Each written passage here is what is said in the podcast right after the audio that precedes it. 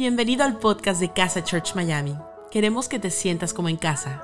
No importa desde qué lugar del mundo nos estés escuchando, sabemos que este mensaje va a transformar tu vida. Ponte cómodo y disfruta de la siguiente reflexión. Comenzamos con la serie de El amor vive, se acerca Semana Santa y esta serie como que siempre es la que elegimos y este es el título que siempre escogemos para hablar de Semana Santa porque creemos de que el amor no lo puedes matar. Y la resurrección afirma de que todas las cosas buenas que Jesús vino a establecer en la tierra son ciertas y que se pueden vivir. Y la idea de esta serie es tratar de tomar por lo menos cuatro de estos encuentros que Jesús tuvo después de haber resucitado, que hay varios de ellos grabados en la Biblia, pero vamos a elegir cuatro y en cada uno se escoger una personalidad distinta. Vamos a ver de cómo Jesús estuvo con los desanimados, con los menospreciados, con los que dudan y con aquellos que realmente han entendido de que puede haber algo más hacia adelante, aquellos que creyeron que por haberlo dado todo y haberse equivocado quedaron fuera.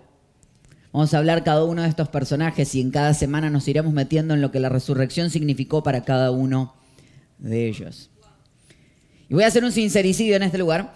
No hay cosa más importante a la hora de empezar una enseñanza que la introducción. Siempre decimos que la introducción establece cómo vas a relacionarte con las demás personas. De hecho, siempre te dicen que una de las peores introducciones que puedes hacer como persona que está comunicando es decir estoy nervioso. Viste que la gente sale y dice, ay, estoy nervioso y la gente empieza a estar más nervioso que vos en el proceso.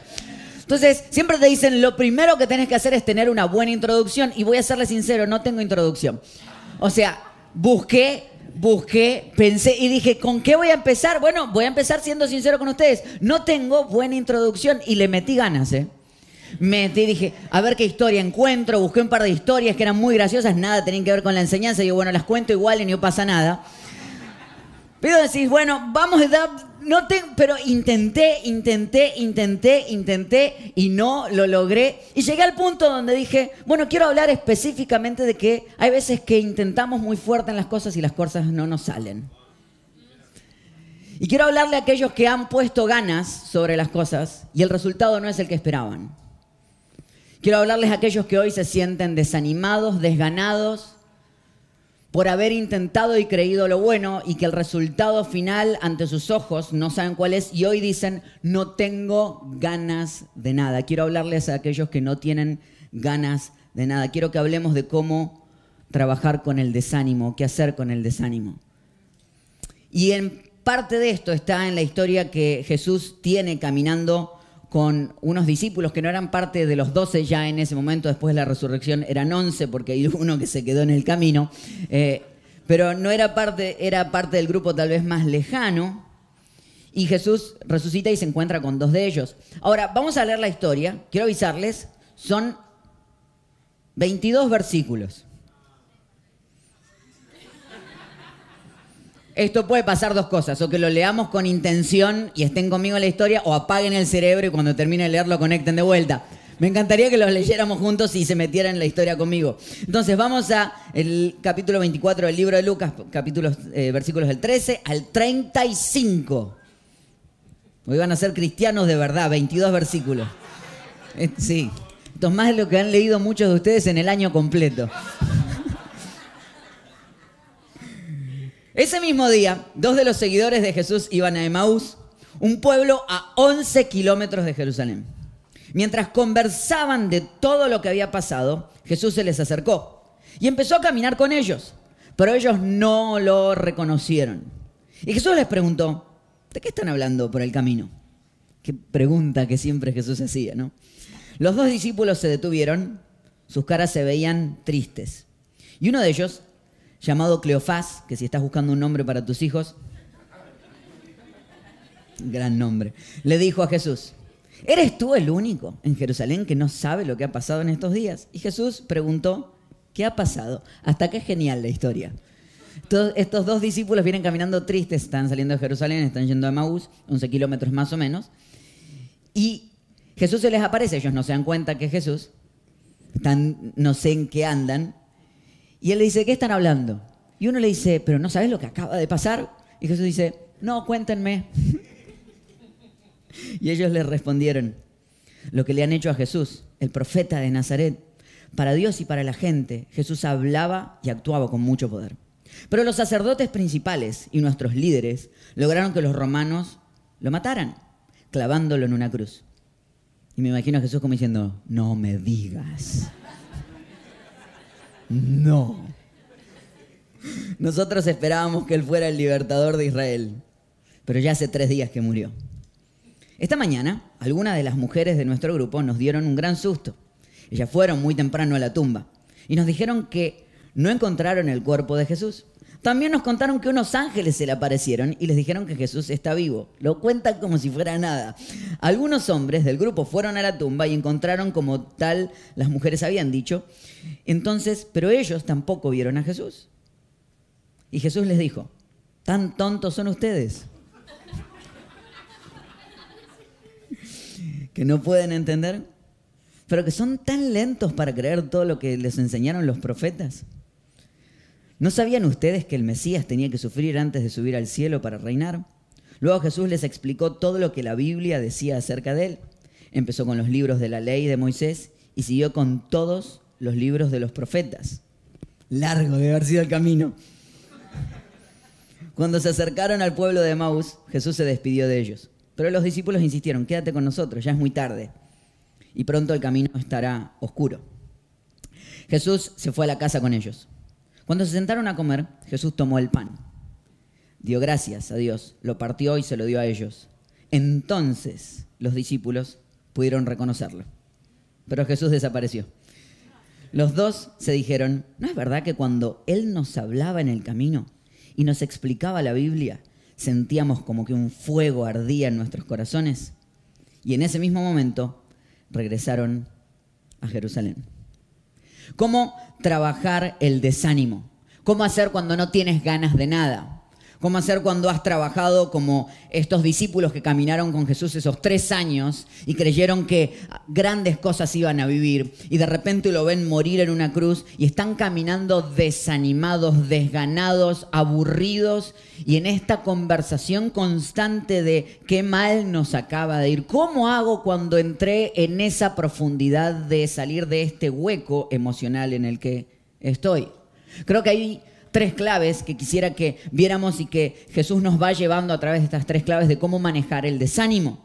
Y lo primero que sucede, si se dan cuenta, leemos juntos, dice, mientras conversaban todo lo que había pasado, Jesús se les acercó y empezó a caminar con ellos, pero ellos no lo reconocieron y Jesús les preguntó, ¿de qué están hablando?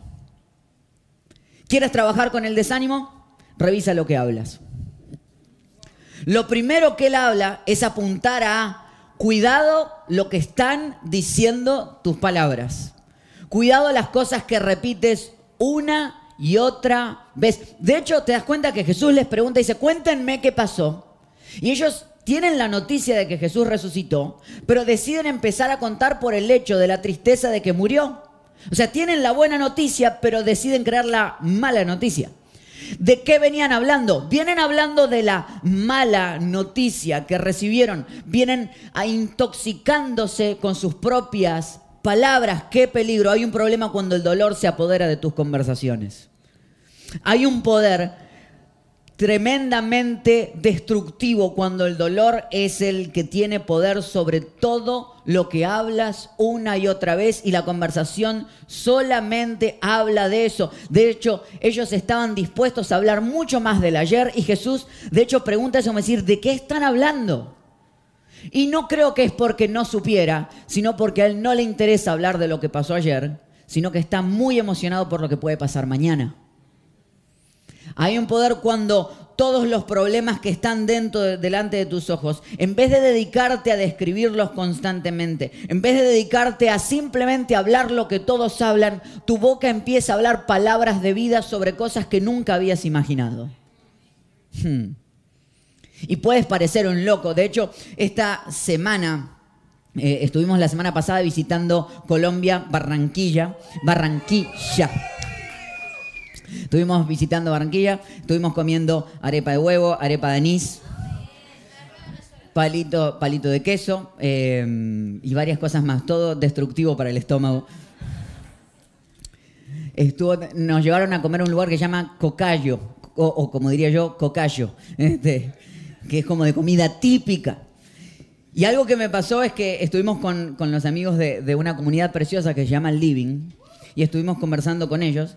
Y mientras hablábamos con ellos, yo estoy acostumbrado que cuando yo llego a mi país, cuando yo llego a Argentina, lo aclara como que no fuera obvio, ¿no? Pero eh, lo primero que empiezan a hablarme las personas que están alrededor es lo mal que está el país.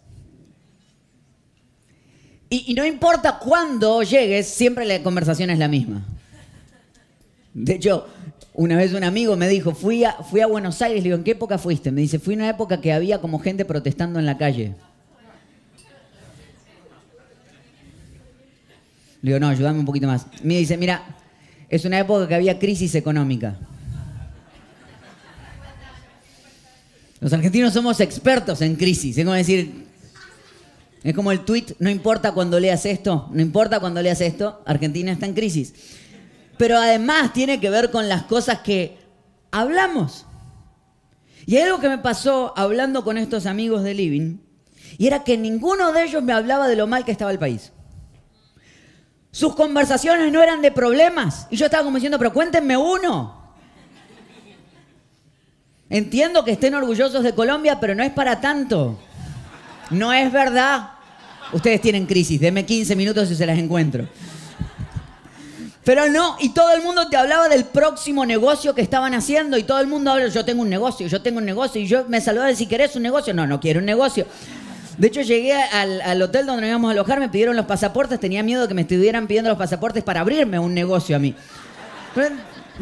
Basta. Todo el, o sea, están muy felices. ¿Qué les pasa? En Latinoamérica. Entonces me di cuenta rápido que no es Latinoamérica, es la manera en la que ellos hablan basado en la vida que están teniendo delante de sus ojos. ¿No te gusta lo que estás viviendo? Empieza a cambiar cómo te refieres a ello entonces.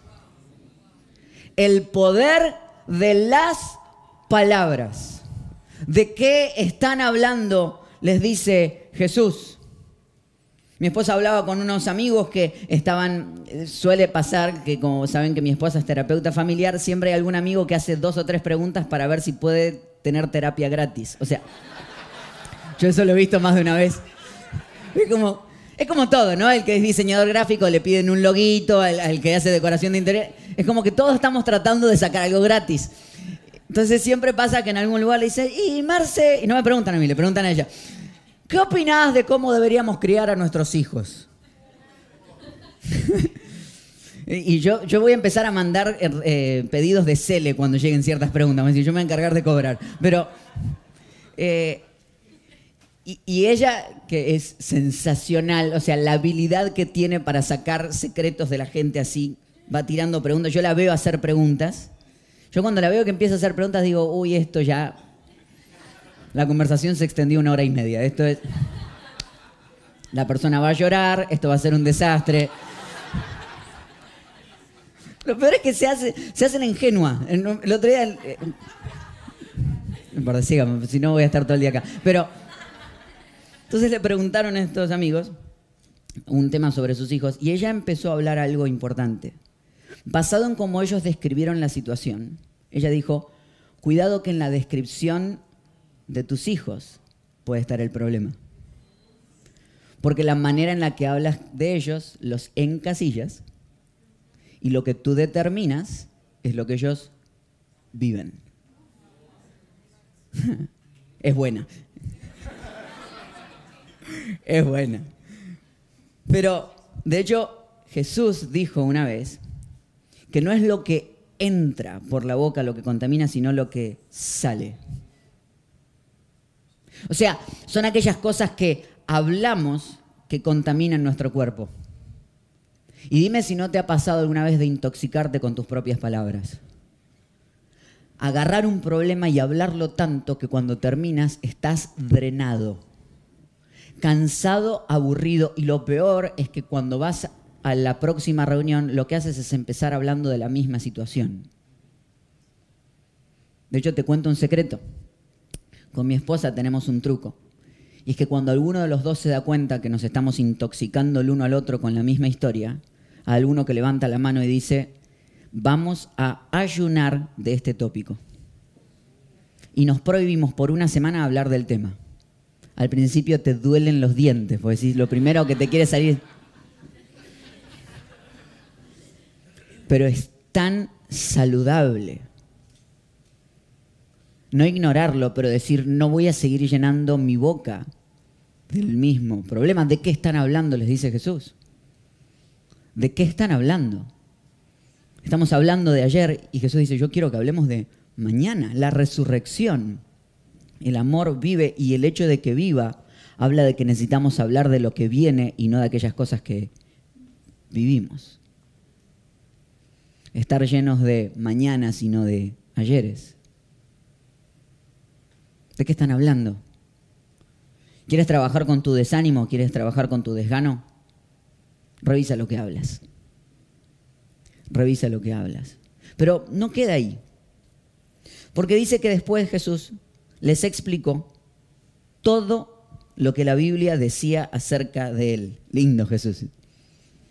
Empezó con los libros de la ley, Génesis, Éxodo, Levítico, Número, Deuteronomio, y metió todos los libros de los profetas.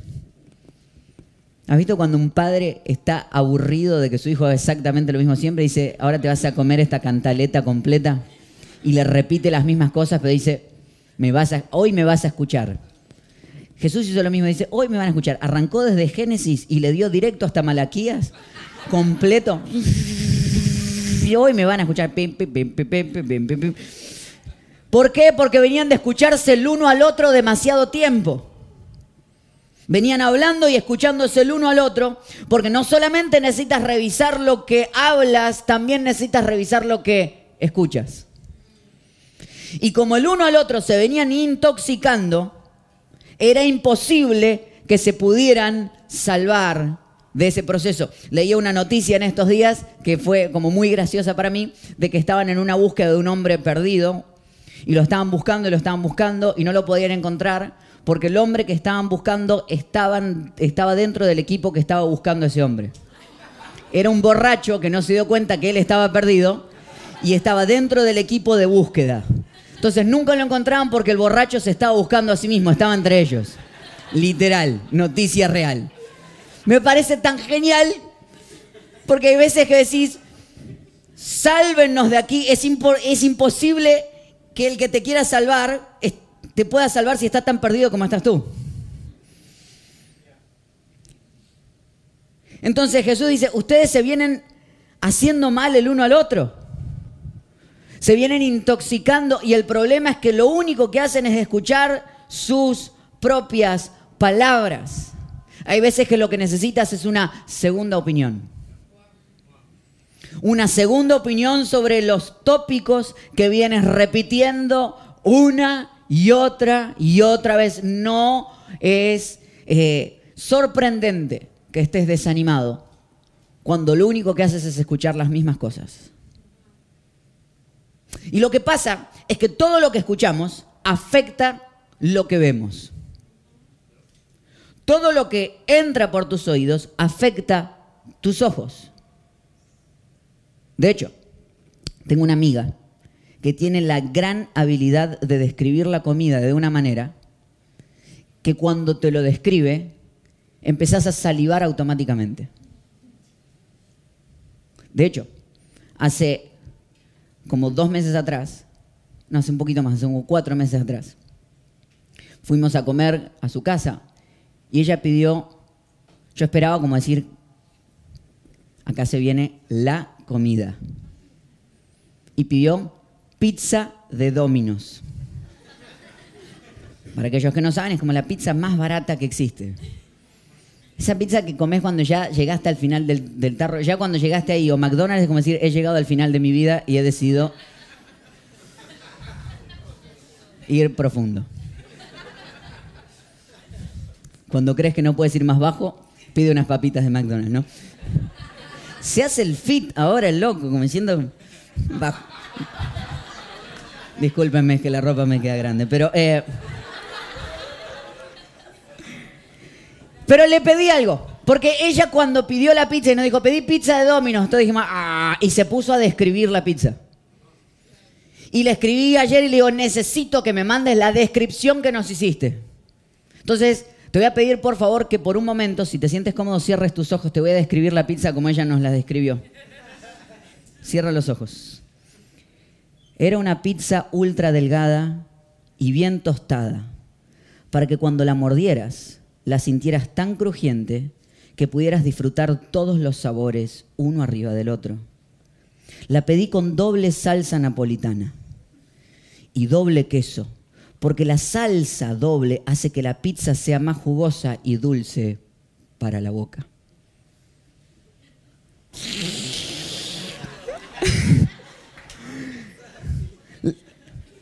O sea, ya están todos pidiendo dominos en este momento. Es el poder de describir las cosas. Es, el, es, que lo que hablo afecta lo que veo. De hecho, hablé con otro amigo que es realtor, que lo que hacen es eh, vender casas y, y, ellos tienen técnicas para explicarte ciertas cosas. Yo le dije, necesito que me tires un par de frases. Me dice, cuando alguien dice que una casa es vintage, es que es más o menos de 1917. O cuando te dicen que una casa es acogedora, es que es demasiado chiquita. O la mejor es cuando te dicen, esta casa tiene potencial. Básicamente hay que tirarla abajo y volverla a construir. El poder de las palabras. Uno más, tengo varios chistes de estos. Eh, fui, fui al gimnasio esta semana con un amigo. Y yo estaba pero deprimido como diciendo, estos músculos no van a crecer nunca, esto es un desastre. ¿Qué hacemos acá? Y me empezó a hablar. Me dice, wow, ¿cuánto peso estás levantando? Yo realmente era como, esos cinco kilitos que estaba levantando era como decir, estás muy bien, me dice. Nunca te había visto así. Te juro que terminé de hablar con él y entré a casa y, y, en vez de entrar así sentí que no entraba por la puerta, entonces tuve que entrar de costado así. Y caminaba y le decía a Marcelo, mira lo que es esto, por Dios.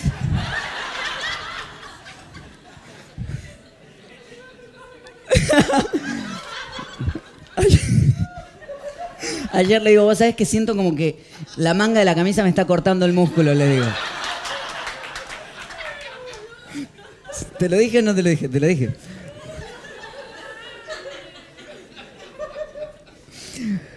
Lo que escuchas afecta a lo que ves. Duro cuando lo compruebas, pero eh, lo que escuchas afecta lo que ves. Un hombre se acercó un día a un sabio y le dijo, tengo dentro mío como que fueran dos perros. Uno de ellos me dice constantemente que todas las cosas han de ir mal. Y otro de ellos siempre me dice que todavía hay mejores cosas por venir. Y este hombre le preguntó a este sabio, lo que no sé es cuál de estos dos perros ha de ganar dentro mío. Y el sabio le contestó, yo sí lo sé. Es el que más alimentes. ¿Qué ha de ganar dentro de tu vida? El lado que más alimentes. Y la Biblia dice que nuestra fe viene por el oír. Y el oír la palabra de Dios. ¿Quieres que tu fe se alimente? Cuida lo que estás consumiendo a través de tus oídos. Cuida lo que está entrando.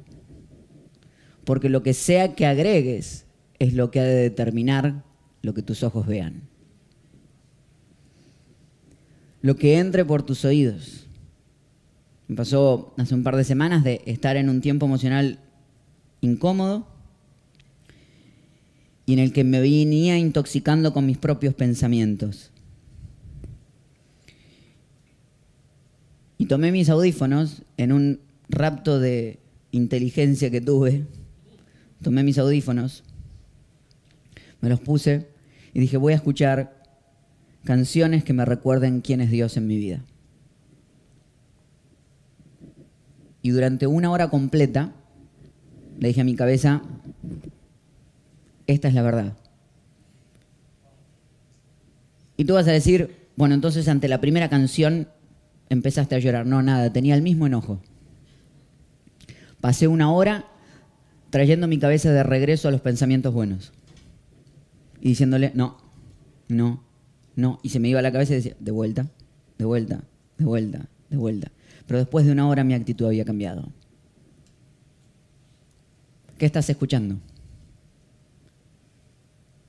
Porque si no revisas lo que hablas, si no revisas lo que escuchas, entonces nunca vas a poder salir del punto de desánimo en el que estás. Y me encanta porque la resurrección afirma no solamente que podemos hablar de mañana, sino que sería imposible hablar con un Dios que está muerto. Y lo que Jesús viene es a reafirmar que sus palabras para ti hoy son nuevas. De hecho, cuando les leía recién ese versículo que dice que la fe viene por la palabra de Dios, la palabra allí que se utiliza es rema. El rema es esa palabra específica que Dios tiene para tu vida. Eso que leíste y dices, esto es, para mí, es una frase distinta a los demás. Es algo que solamente Dios tiene para tu vida y que está yendo bien profundo dentro de tu alma. Cuando la fe empiece a flaquear, busca lo que Dios tiene para decirte. Me encanta lo que estamos haciendo durante estos 21 días de buscar de Dios. Y una de las cosas que me tenía más emocionado de estos 21 días que estamos atravesando, que sí, dices, y, eso, donde se empieza, te vamos a poner el link seguramente y puedes empezarlo cuando tú desees. Pero durante 21 días impulsamos a que las personas ya no solamente lean un capítulo de la Biblia, sino que empiecen a analizarlo y preguntarle a Dios, ¿qué me estás diciendo?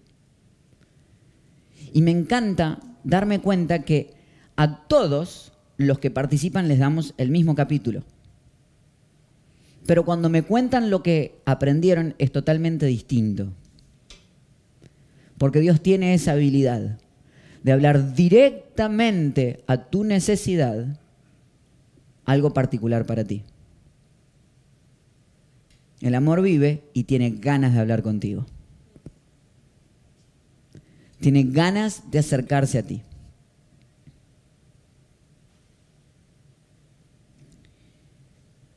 Dice que cuando terminó de hablar con ellos, Jesús, luego de contarles y hacerles como esta, este resumen que solo Dios sabe cuánto habrá durado, les dijo, bueno, me voy. Y ellos le dijeron, no, quédate con nosotros. ¿Por qué no te, te quedas esta noche con nosotros? Es demasiado tarde. Todavía ni se habían dado cuenta que era Jesús. Porque tus ojos cuando lo único que pueden ver es tu tristeza, no hay manera que puedas ver a Dios en medio de ella.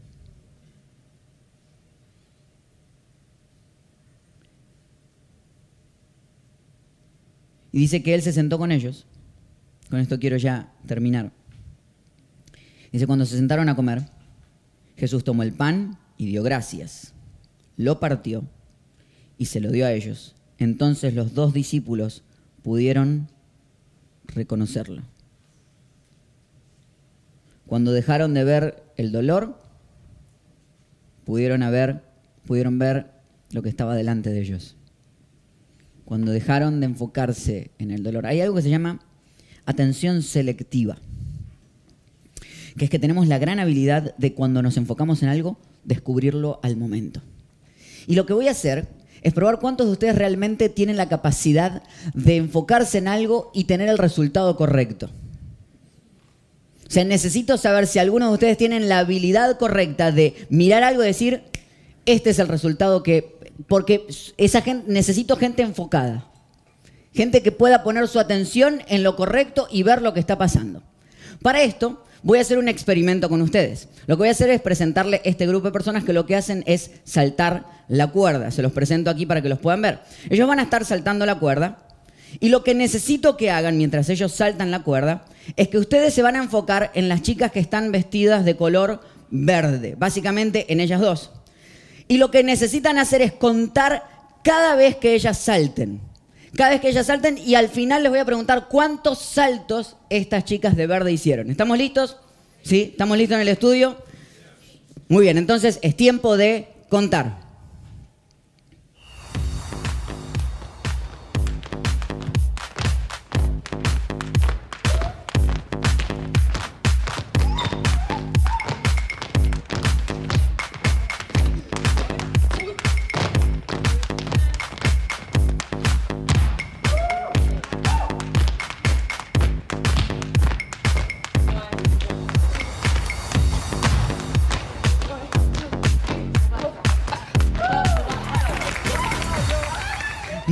Fuerte el aplauso para aquellos que lograron contar. ¿Cuántos saltos contaron? ¿Cuántos contaron 36? Levántenme la mano, por favor. Muy bien, muy bien. ¿Cuántos contaron más que 36? Levántenme la mano. ¿Cuántos contaron 38? Muy bien. ¿Cuántos vieron a la persona vestida de gallina pasando por atrás?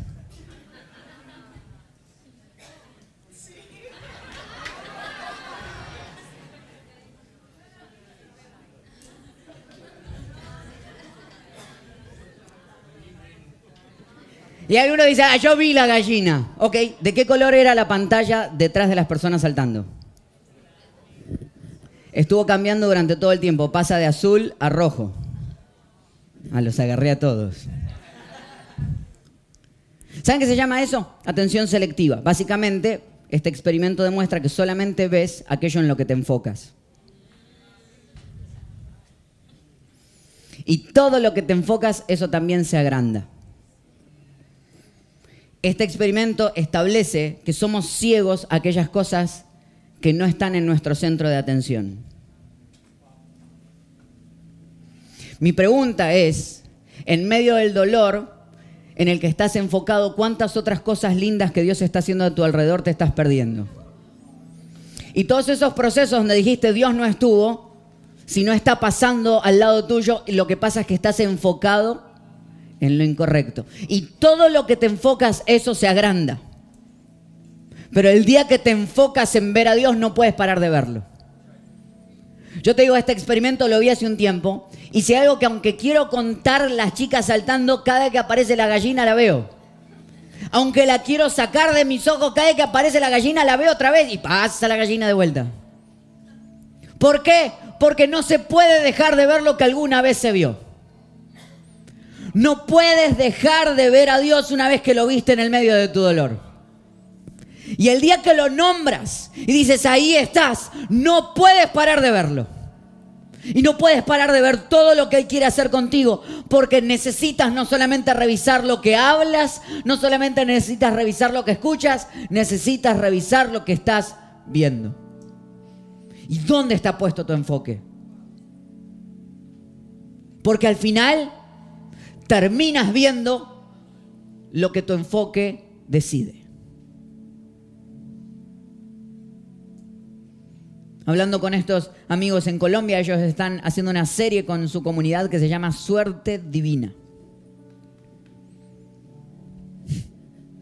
Y cuando me contaron lo que suerte divina significaba, empezaban a hablar de todas aquellas acciones poco probables que se unen detrás de otra para que experimentes algo que solamente Dios pudo haber provocado en tu vida. Y cuando me lo contaron la primera vez fue como, ah, qué bueno. Pero conforme iba hablando con ellos, apareció otra vez la frase, suerte divina.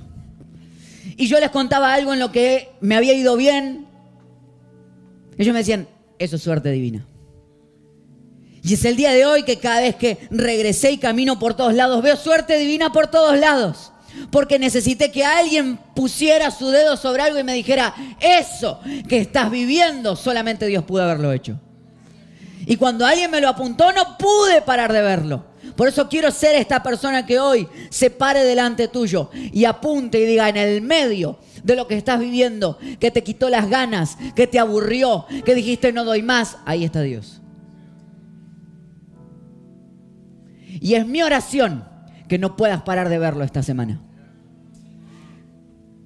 Que el amor que vive entre nosotros, por eso la resurrección es tan importante. Por eso el concepto de la resurrección tiene tanta fuerza. Porque si Él hubiese muerto y quedado en una tumba, no podría estar caminando entre nosotros en el medio de nuestro dolor. Por eso tiene tanta fuerza que esta semana mientras camines puedas encontrar aún en la repetición de tus situaciones la oportunidad de Dios en medio de ellas. Hablé con una amiga esta semana y me contó que luego de mucho tiempo de haber batallado con un cáncer y luego de haber ganado esa batalla, hace unas semanas atrás, luego de unos análisis, apareció que su cáncer había vuelto, había regresado. Y mientras me contaba, yo esperaba al final cuál era el pedido que ella me iba a hacer. Yo esperaba el, y te pido que ores por mí. Y te pido que ores para que Dios haga un milagro en mi vida. Yo estaba esperando eso mientras estaba escuchando el audio. Estaba esperando que me dijera que como ella lidera uno de los círculos, uno de los grupos de amigos de casa, yo estaba esperando que me dijera, y quiero avisarte que esta próxima temporada no voy a poder estar liderando el círculo. Yo estaba pidiendo que, esperando que me lo pidiera. Y estaba listo para decir que sí. Y su frase final fueron, sus frases finales fueron dos. La primera fue, quiero informarte que volvió el cáncer y que lo estoy batallando, pero número uno, quiero agradecerte por la oportunidad de estar liderando un círculo. Y la segunda pregunta fue, y quiero que me informen si hay alguna manera en la que yo pudiera seguir sirviendo y ayudando a más personas.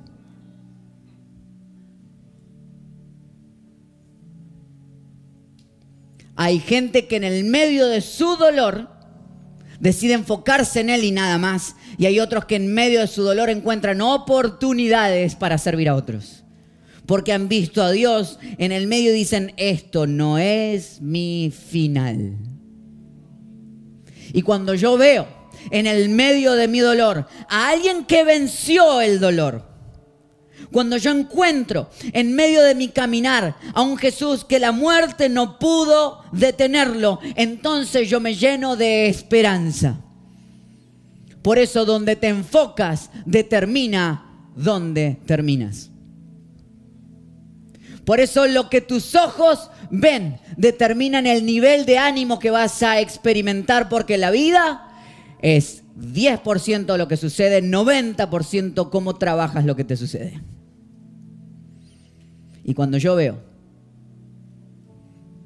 que el amor sufrió, pero está en medio de nosotros, no me queda otra que mirar a los demás y decir, gracias y cómo puedo servir. Señor, te damos gracias en este día por tu amor. Te pido que esta semana podamos revisar nuestros ojos, podemos revisar dónde nos estamos enfocando. Podemos trabajar primero nuestras palabras. Oro por aquellos que esta semana necesitan ayunar de ciertos tópicos. Y empezar a dejar de hablar de pasado y empezar a hablar de futuro. Tal vez van a hablar de la misma situación pero con una perspectiva distinta.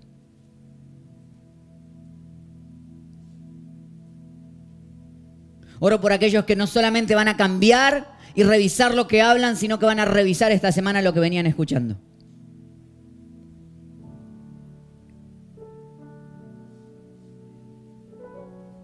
Van a decidir cerrar sus oídos a palabras dañinas que fueron dichos una vez y lo único que hemos hecho fue repetirnoslas a nosotros mismos.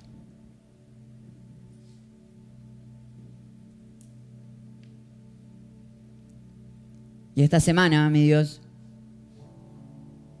vamos a buscarte en todos lados.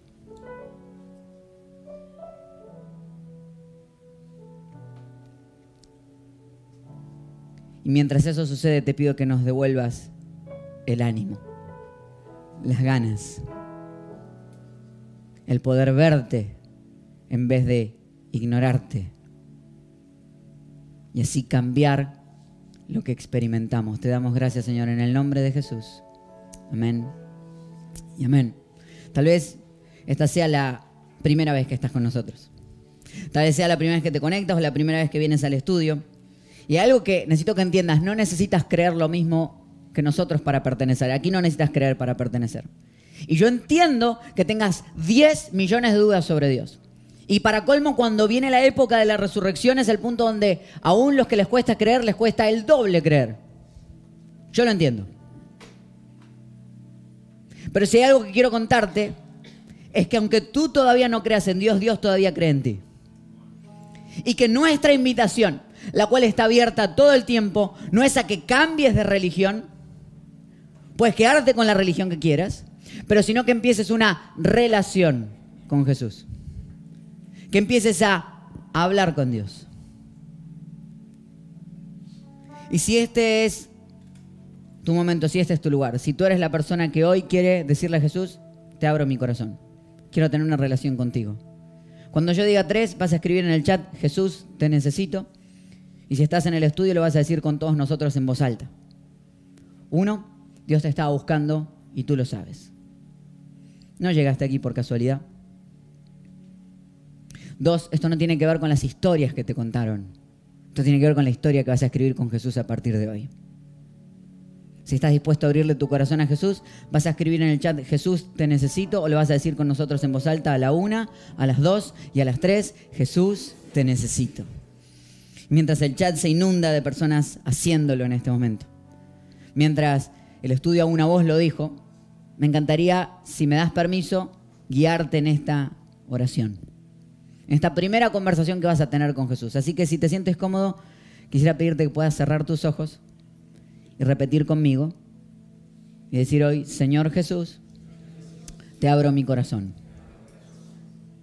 Recibo tu amor, tu perdón y tu compañía. En tu nombre. Amén y amén. Le damos un fuerte aplauso a las personas que tomaron esta decisión en el día de hoy. Gracias por habernos acompañado en esta enseñanza de Casa Church Miami. Esperamos que haya sido de mucha ayuda. Te invitamos a que lo compartas en tus redes sociales y que nos dejes tus comentarios.